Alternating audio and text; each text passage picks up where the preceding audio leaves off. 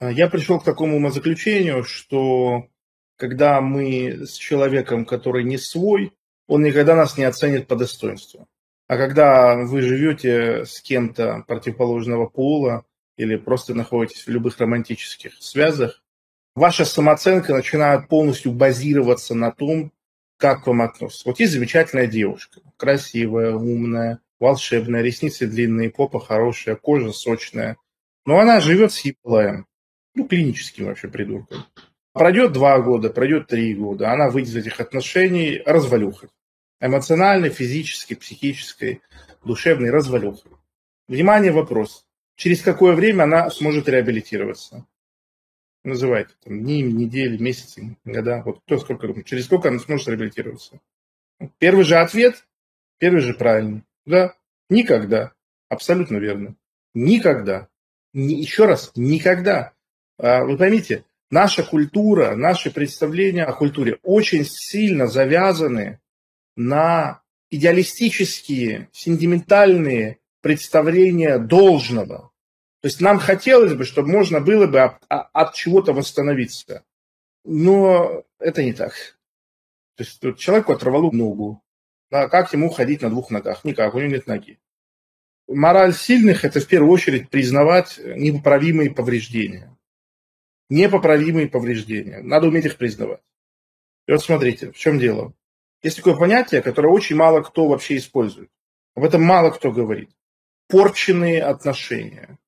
То есть вообще отношения между мужчиной и женщиной – это очень хрупкая субстанция, особенно в начале. И очень крепкая, когда все стабилизируется. Но в начале очень хрупкая. И загадить это можно очень просто. Загадить навсегда. Ну, навсегда загадить, понимаете? Точно так же отношения могут быть загажены с родителями, с братьями, с сестрами. И мораль поврежденных, она не позволяет вовремя соскакивать. Что такое мораль поврежденных? Это вера в то, что а, если тебе 45 лет, еще ничего страшного, ты можешь еще стать мамой, все в порядке. Да, это вера в то, что, ну, мне вот там, не знаю, у меня член 7 сантиметров, важно не какой размер, важно, как пользуешься. И точно так же отношения порченные. Человек говорит, нет, ну, я вот сейчас такое придумаю, такой фортель выкину, что все починится, и все будет прекрасно, и все станет хорошо. Нет, невозможно девушке молодой прожить 2-3 года с мужчиной, который загонит ее самооценку под плинтус, и полноценно реабилитироваться. Не бывает такого. Не бывает. Да, можно откатить много вреда, да, можно восстановиться, можно пройти все виды терапии, и все будет классно, все будет замечательно. Девственность не вернуть. Я сейчас не про девственность. То есть можно, можно качать свое влагалище, оно будет хуже, чем у девственницы. Сочнее, теплее, плотнее. Но девственным оно не будет. То есть поврежденная психика цельной не будет. Человек, который побывал на войне, никогда не будет так же крепко спать, как человек, который не был на войне. При прочих равных. Вот он сам, если бы он был или не был. То есть это нужно просто трезво оценивать.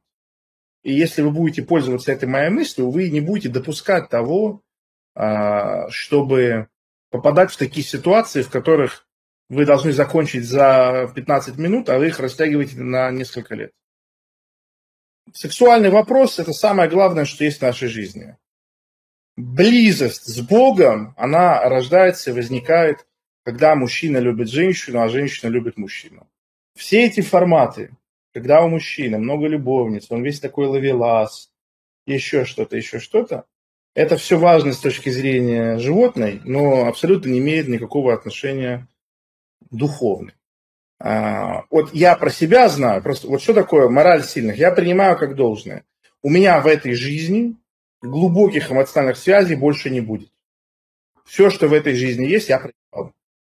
Друзей проиграл, тренера проиграл, с родителями у меня шанса не было. Да, с девушками проехал. То есть это нормально.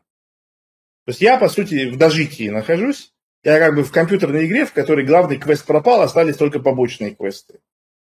Да? И как я как мужчина должен принять это с честью и достоинством. А, ну да, это вот так вот. Хорошо. Я не собираюсь из-за этого сидеть, хныкать, плакать и говорить, боже, за что? Ну ладно, хорошо. Хорошо. Главного квеста нету. Ладно, не будет. Будем делать, значит, побочные квесты. Будем, ну, страдать, прикалываться, наслаждаться жизнью.